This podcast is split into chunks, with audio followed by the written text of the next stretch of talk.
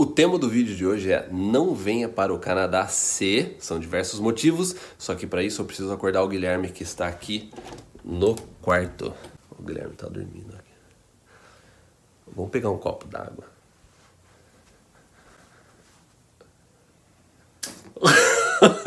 Ô Guilherme, O que aconteceu? a gente tem que gravar um vídeo Que vídeo? pro, pro YouTube. Ah, pro YouTube? É. Nossa, o que aconteceu? Choveu em Vancouver? Choveu. Qual que é o tema do vídeo? O tema do vídeo é Não venha para o Canadá se. Você tem problema de dinheiro ou dívida no Brasil. É muito comum a gente receber mensagens de pessoas através do YouTube, das nossas redes sociais, dizendo: Caio Guilherme, eu ainda não tenho dinheiro ou estou com dívidas no Brasil, devo começar o Plano Canadá? Ou às vezes pior, devo vender o meu carro, vender minha casa para começar o Plano Canadá? É, Eu acho que uma das principais coisas que a gente vê, principalmente na área VIP que a gente vê, primeiro é a pessoa se estabelecer financeiramente. A pior coisa que você pode fazer é começar já o plano Canadá com um monte de pendência no Brasil, um monte de dívida. Primeiro, porque, porque o ponto é o seguinte. A base do plano Canadá é uma base financeira. A gente se fala, é dinheiro e idioma. Então, você precisa resolver o quanto antes essa parte financeira para você começar a pensar no futuro, o que, que você pode fazer para você conseguir mais dinheiro, fazer mais dinheiro, economizar, mas para isso você precisa resolver as pendências. E se você está com problema de dinheiro no Brasil, de dívida no Brasil, vale lembrar que uma boa parte dos planos canadás que a gente conheceu começaram com pessoas superando dívida, superando a parte financeira, se reajustando financeiramente e depois vindo para o Canadá. É. Número dois agora, não venha para o Canadá Se você não tem ainda conhecimento sobre visto, é, custo de vida, programas de imigração, se você não tem conhecimento realmente do plano Canadá e como você deve executá-lo, né? O Caio, sabe uma das coisas que mais me assustam, às vezes, quando eu converso com um brasileiro que já está no Canadá? A pessoa às vezes já está fazendo faculdade aqui, ou às vezes mesmo já está estudando e trabalhando, mas não sabe das opções que ela vai ter pela frente, quais são os processos de imigração que futuramente ela pode vir aplicar, quais são as opções que ela vai ter para o futuro dela aqui. E muitas vezes eu estou conversando com a pessoa eu falo assim: você já tentou isso? Você já tentou aquilo? E a pessoa fala: não, ainda não tentei. Você já entrou no site da imigração canadense? Você já viu se você qualifica para o programa aqui da província ou para um programa federal? E muitas vezes, isso daí é o que mais me surpreende. Muitas vezes a pessoa fala: não, eu ainda não vi. E detalhe, a pessoa já está no Canadá. A pessoa já está aqui fazendo às vezes faculdade e não sabe, às vezes, ter um mapa das opções que ela tem pela frente. Eu já encontrei com, é, com pessoas aqui que a- você co- vai conversando com a pessoa e a pessoa tá naquele, nossa, agora eu, eu, eu, quero, eu quero muito ficar no Canadá, eu quero emigrar, eu quero fazer isso, eu quero fazer aquilo, eu já tô aqui há X meses ou um ano, dois anos. E, e sabe quando você. E, e, e você pergunta, você fala assim, mas você já viu se você qualifica para isso? Ou você, você viu que existe essa forma também? Você já checou isso? A pessoa fala assim, não, é, eu preciso correr atrás disso. Você não pode deixar para correr atrás disso quando você já está aqui, já com a água subindo. Você tem que chegar já no Canadá preparado, sabendo das opções que você tem, né?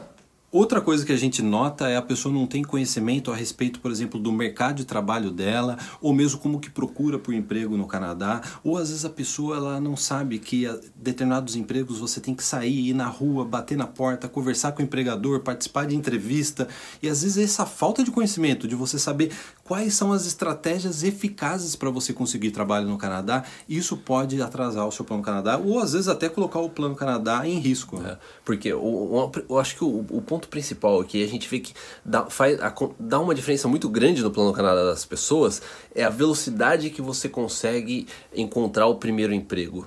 A partir daí, se você consegue entrar no mercado de trabalho rápido, você vai conseguir dar o segundo, ir para o segundo degrau, terceiro degrau, até atingir aquilo que você quer profissionalmente. O problema é que a gente vê muita gente que fica parado e travado no primeiro emprego, que normalmente é o emprego mais fácil de conseguir. E às vezes é uma questão de informação, pesquisa e técnicas. É. E também você não pode vir para o Canadá se você ainda não tem um conhecimento geral sobre as cidades canadenses e o custo de vida em cada uma delas. Porque, Caio, a gente já passou por isso, a gente sabe. Você está no Brasil, você está economizando em real. Esse real vai virar dólar canadense, ou seja, vai desvalorizar e você vai vir para o Canadá. E você quer que esse dinheiro, esse suado dinheiro que você economizou aí no Brasil, renda o máximo possível. Então é importante que você saiba o quê? Que no Canadá há uma grande diferença entre o custo de vida entre as grandes cidades e cidades mais no interior do Canadá ou numa província menor. É, e isso pode fazer uma diferença muito grande, porque assim, a gente sempre fala, você tem que olhar o Plano Canadá de forma estratégica. Então a escolha da cidade, escolha da região, custo de vida, você pensar no dinheiro que você vai economizar, no dinheiro que você vai gastar, é extremamente importante para a sua estratégia do Plano Canadá. E nisso você pode economizar milhares de reais por ano aqui é. no Canadá. Você não deve vir para o Canadá se você está pensando que vai ser fácil a sua vida profissional aqui no Canadá, que o Canadá ele vai te oferecer um atalho profissional, vai ser fácil você ficar rico no Canadá. Muitas pessoas nos escrevem dizendo: Ó, oh, eu tenho empresa no Brasil, é mais fácil no Canadá? Ou a minha profissão, seria mais fácil no Canadá eu crescer na minha profissão no é. Canadá? qual é o salário, né? Às vezes a gente vê que é o, o foco errado é você colocar o, na parte financeira inicialmente. O Canadá ele vai te dar a oportunidade de você crescer financeiramente, é uma oportunidade muito maior que você teria no Brasil. Só que, porém, o que a gente vê, o que aconteceu com a gente, o que aconteceu com a grande parte das pessoas que a gente conhece aqui, é que o início você vai ter que. Vai, vai, vai ser um processo mais longo, demorado, onde que às vezes você vai até ganhar menos inicialmente, para depois você, assim que você começar a se acostumar com sua vida no Canadá, se adaptar, aí você consegue aí decolar essa mais essa parte financeira, né?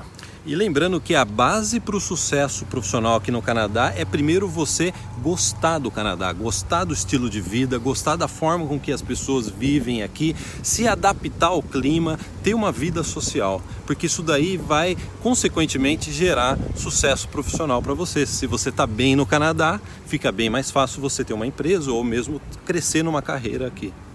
E não venha para o Canadá se você está pensando em aposentadoria. Caio Guilherme, eu quero ir para o Canadá porque eu já estou terminando a minha profissão aqui no Brasil, já estou pensando em me aposentar e eu penso que eu, talvez seja bom uma vida de aposentado, aposentada no Canadá. Sim, na verdade não é esse o perfil que o Canadá está buscando. Basta você ver os programas de imigração, toda a parte de critério e pontuação. O Canadá está procurando por pessoas jovens, que eles consideram jovens, para entrar no mercado de trabalho, para pagar imposto, contribuir para o país. Assim, a gente já viu casos e casos. A gente tem, inclusive, essa semana teve um caso recente na área VIP que uma pessoa de 50 anos de idade conseguiu um emprego lá em Ontário. Então, existem casos e casos, mas em termos de perfil, não é o que o Canadá está procurando especificamente.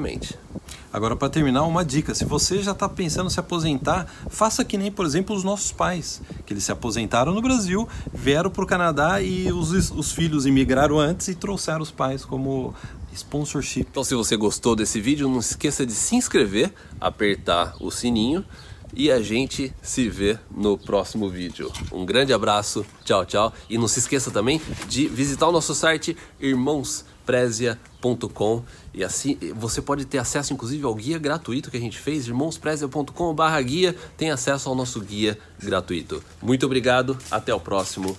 Tchau, tchau.